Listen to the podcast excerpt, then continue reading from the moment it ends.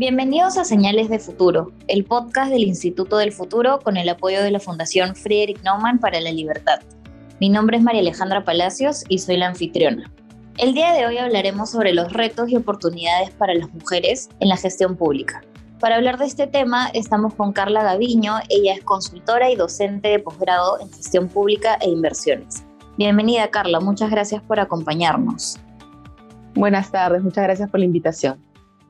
Bien, Carle, primero quisiéramos entrar un poquito en contexto sobre cuál es la situación de la mujer peruana en la gestión pública.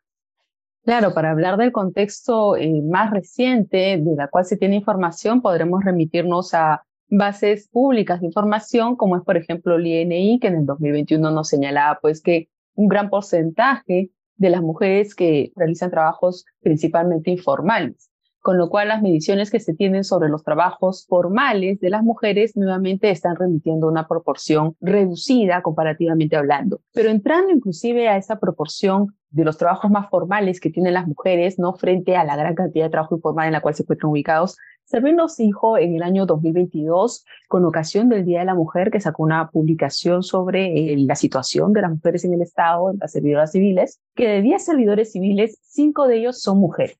Cifra que parece positiva, ¿no? Porque estamos hablando de casi la mitad, ¿no? De 10-5. Pero cuando entramos al detalle de la situación salarial, de los puestos que ocupan, de las capacidades que tienen o no para tomar decisiones, de si asumen posiciones de liderazgo, ¿verdad? De dirección de políticas públicas, de dirección de instituciones, ahí es donde vemos cómo la brecha se presenta y con fuerza, ¿no? Entonces, efectivamente, podemos hablar de una diferencia salarial entre varones y mujeres en el Estado. Podemos hablar, de acuerdo a la información de Servir, que la mayoría de mujeres que trabajan en el Estado lo hacen en posiciones principalmente que no son cargos de directivos, no lideran instituciones públicas necesariamente y sobre todo están abocadas a los sectores de educación y a los sectores de salud, gran cantidad de ellas en temas de apoyo como enfermeras o auxiliares técnicas en materia de salud y también en la parte docente en los distintos colegios a lo largo del país.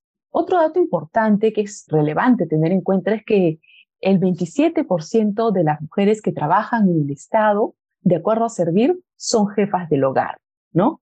Mientras que en el sector privado formal, esta cifra asciende al 23%. Esto nos puede llevar a una reflexión de a cuánto ascenderá, por ejemplo, en el ámbito del trabajo informal, la cantidad de mujeres que son jefas del hogar y potencialmente de hogares uniparentales. La mayoría de las mujeres también durante la pandemia, de acuerdo a estas cifras que sacó Servir este análisis, pues prefiere realizar trabajo remoto eh, porque esto les permite hacerse cargo de la asistencia familiar. Hay eh, información relevante ¿no? que nos eh, ha evidenciado a lo largo de la pandemia que la mayor cantidad de las tareas del hogar recaen en la mujer, ¿no? Y así entramos a un mundo un poco más directivo y un poco más empresarial dentro del propio Estado, si hacemos un análisis de las empresas públicas que están en el ámbito de FONAFE hacia enero del 2021, vamos a encontrar que en 15 directorios se encontraban conformados únicamente por hombres, es decir, en 15 directorios de 34 empresas en el ámbito de FONAFE, pues no había la presencia de ninguna mujer, ¿no? FONAFE abarca 35 empresas y entidades, si descontamos esa luz son 34, y de esas 34 empresas, 15 tenían directorios conformados únicamente por hombres. ¿no? Entonces, este es un dato importante. También es importante señalar que la presencia eh, mayoritaria masculina se evidencia en los otros directorios, con lo cual ninguno tiene una presencia mayoritariamente femenina y ninguno se encuentra conformado únicamente por mujeres. El único directorio que tiene igual cantidad de hombres y de mujeres es uno, el del Fondo Mi Vivienda, que también está en el ámbito de FONAFE.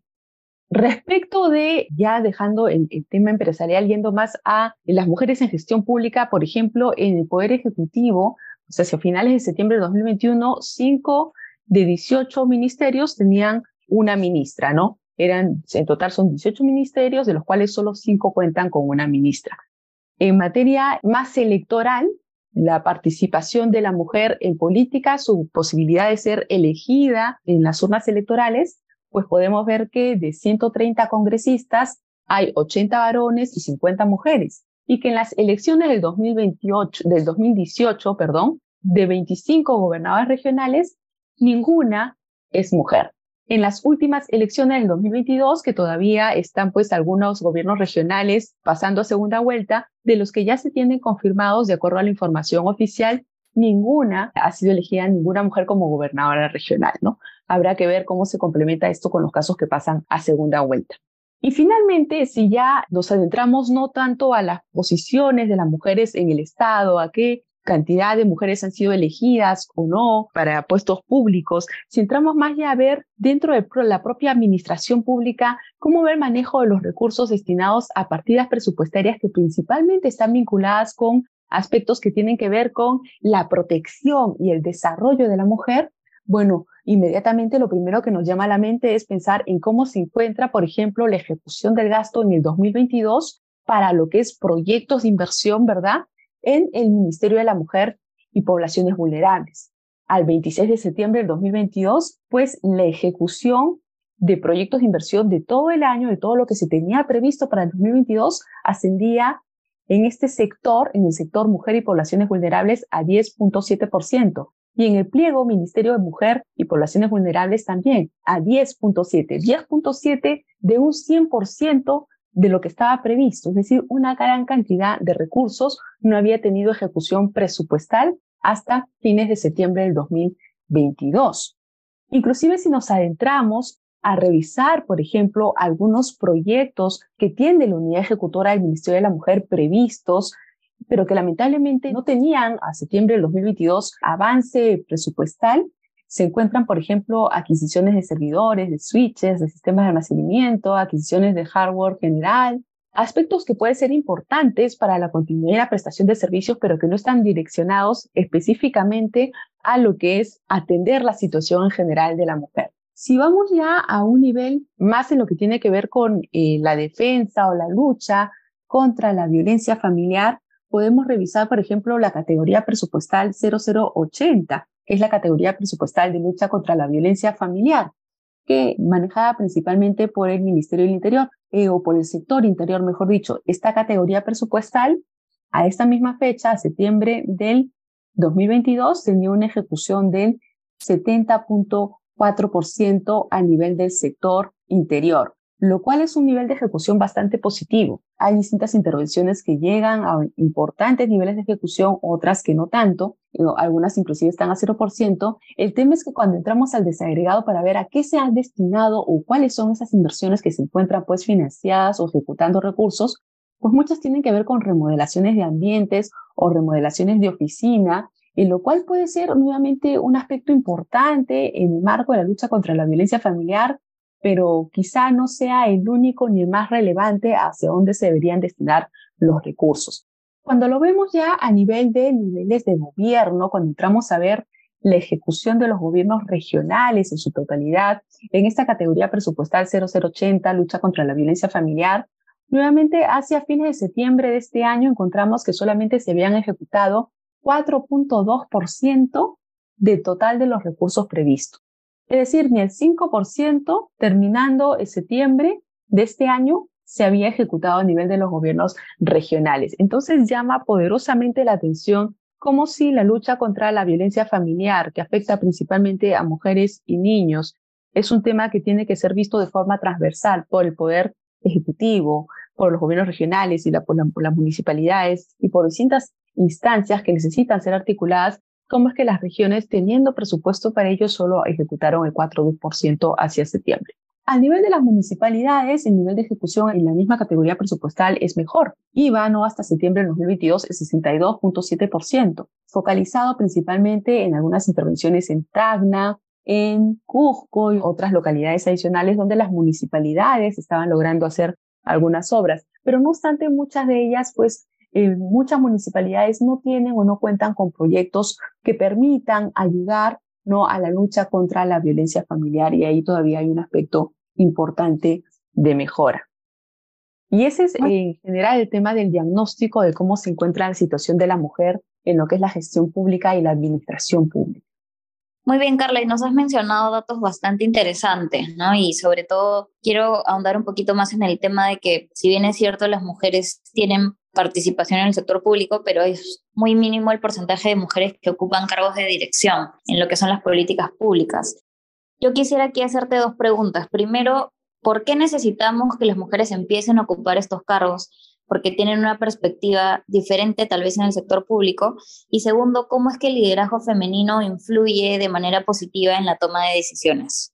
Yo creo que si queremos un Estado más inclusivo, si queremos un Estado más amigable, un Estado más abierto, un Estado que no siga cayendo en los mismos tipos de gestión, ¿no? en los mismos tipos de priorización de intervenciones, de inversiones públicas, de proyectos, si queremos algo que cambie, si queremos un factor de cambio, ese factor de cambio implica ser conscientes y aceptar que tenemos que incluir nuevos liderazgos. Y para incluir esos nuevos liderazgos tenemos que abrir el espectro donde las principales decisiones y los puestos directivos, los que toman las decisiones sobre las políticas públicas más importantes que van a afectar al país y su integridad, como por ejemplo los ministerios, pues requieren liderazgos femeninos, ¿no? El tipo de infraestructura pública que se adopta bajo un liderazgo femenino puede ser distinto al tradicional que se viene adoptando. Puede incluir, por ejemplo, una visión que tenga más en cuenta aspectos de equidad de género, de cómo permitir, en otras palabras,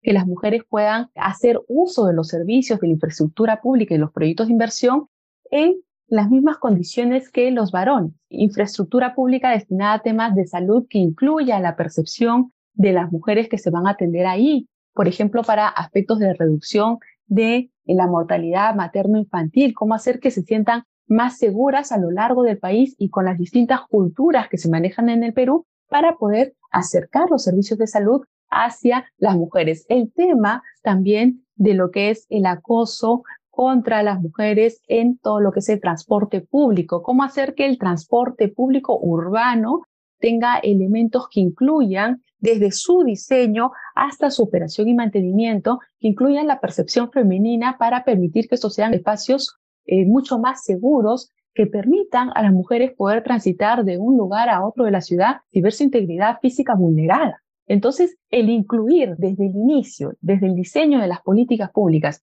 hasta su aterrizaje en la gestión pública y en los proyectos de inversión en infraestructura que se necesitan para la prestación de los servicios a la ciudadanía, el incluir a lo largo de todo ese ciclo la participación femenina es sumamente importante, pero incluirla desde la alta dirección así como también en recoger la opinión de la ciudadanía, de la población femenina, para, sobre cómo puede utilizar esos, esos proyectos, esa infraestructura, sobre cómo esas políticas les van a impactar en tal o cual medida. Entonces yo creo que esos cambios son muy importantes y es bueno reconocerlos. Es bueno reconocerlos porque de lo contrario vamos a continuar teniendo una eh, sociedad que no es lo suficientemente inclusiva con toda la población, que no protege por igual, que no da oportunidades por igual ni servicios por igual y que por lo tanto si el servicio no llega, los derechos de las personas no son más que documentos el que están escritos, ¿verdad? Texto escrito que no tiene mayor aplicación práctica porque depende de que ese servicio se pueda prestar y se pueda utilizar. Muy bien, Carla. Y ahora quisiera preguntarte, ¿en qué países impulsan políticas públicas para mejorar la situación de la mujer en la gestión pública? ¿De quiénes podríamos aprender y cómo podríamos hacer para mejorar esta situación en el Perú?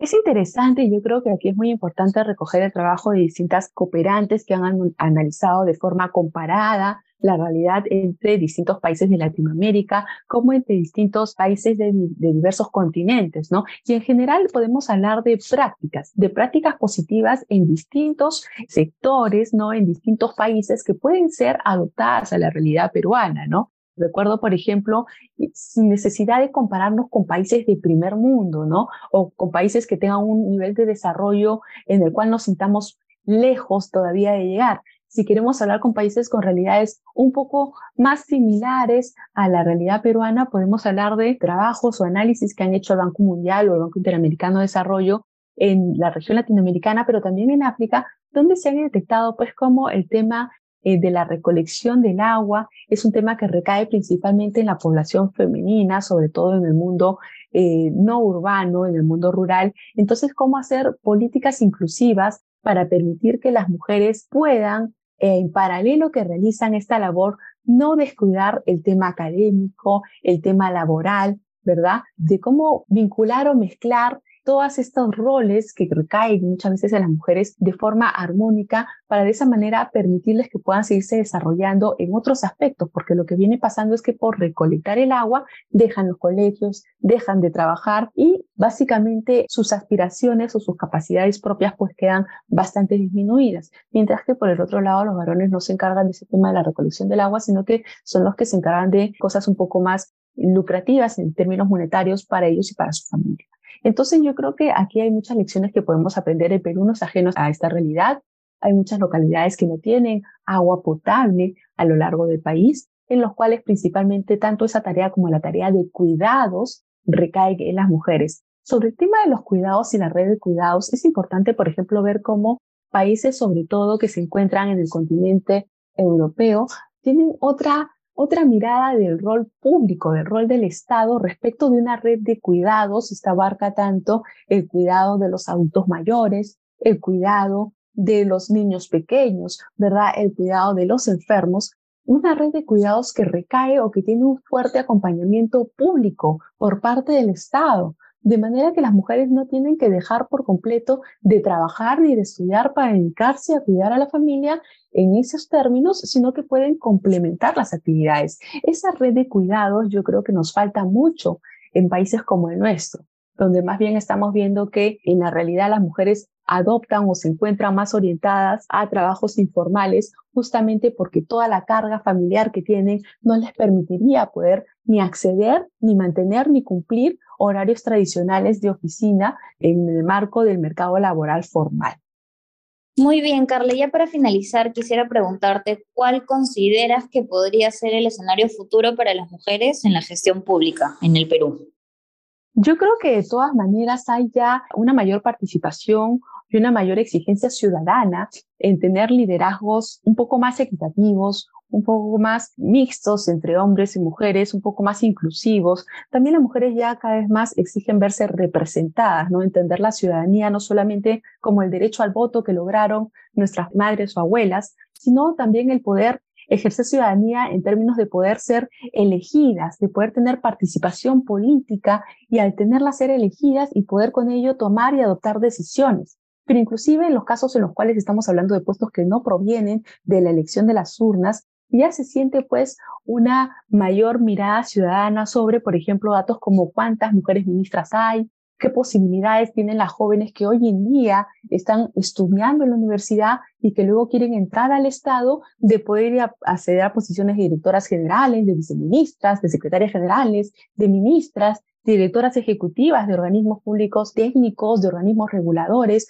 ver cómo pueden ir adoptando y participando cada vez más en lo que es la gestión pública y el sector público y en el manejo de Perú y del Estado en general, ¿no? Entonces, ya hay una fuerte cantidad de mujeres que se está formando en las universidades, ya hay varias mujeres que tienen posiciones de términos de mandos medios, ¿no? En distintas instituciones públicas que pueden a su vez recoger jóvenes que están saliendo de las universidades para que pues en los procesos de selección de manera transparente puedan participar, integrarse y incorporarse, ¿no? Como fuerza laboral al sector público y que a lo largo del tiempo se puede ir generando una cadena en la cual a través de la sororidad y también contando, como no, con aliados eh, importantes que apoyen ¿no? el crecimiento, el desarrollo de la carrera pública para las mujeres, pues lograr, eh, yo creo que a futuro lograr que cada vez tengamos más ministras, más eh, secretarias generales, más viceministras, más directoras ejecutivas, más mujeres con capacidad de ser escuchadas, pero también de poder aplicar, ¿no? Yo creo que va a ser una, una realidad inminente pero para ello nuevamente, para que esto se concrete, se requiere seguir dándole a las jóvenes universitarias y a las jóvenes escolares que luego serán jóvenes universitarias modelos, modelos de que es posible, modelos de que se puede lograr, ¿no? La representatividad es muy importante. Yo me imagino que para las mujeres que tienen vocación política que están fuera de Lima, ver que elección tras elección no hay gobernadoras regionales pueda en, su región pues pueda ser pues un tema que de alguna manera les, lleve a, cuestionarse, pero qué tan real es o qué tan concreto será que se pueda materializar mi vocación política en, una participación efectiva, ¿no? Entonces yo creo que todo eso son aspectos que tenemos que mirar de cerca y los que estamos, por ejemplo, en el ámbito académico, ayudar a formar esa conciencia ciudadana, ayudar a formar esos jóvenes y esas jóvenes que salgan luego a trabajar y que tengan no solamente la aspiración, sino las capacidades, pero las oportunidades de poder acceder a estos puestos. Y en el tema de las oportunidades, nuevamente el llamado a los aliados, ¿no? A los aliados varones que pueden, pues, abrir un poco la mente, abrir las redes de contactos y dar oportunidades meritocráticamente a cualquier jovencita que quiera acercarse al sector público a empezar a trabajar, ¿no? Y empezar, pues, a aportar de esa manera a la gestión pública y al Estado. Excelente, Carla. Muchísimas gracias. Como bien mencionas, la aportación de las mujeres es fundamental para poder cambiar los modelos de gestión y conseguir la modernización de las administraciones públicas. Todavía hay mucho por cambiar y bueno, como has mencionado a lo largo de este podcast, necesitamos todavía lograr sociedades más inclusivas con más mujeres participando en la gestión pública. Muchísimas gracias, Carla. A ti, muchas gracias. Esto fue Señales de Futuro y nos vemos en el próximo episodio.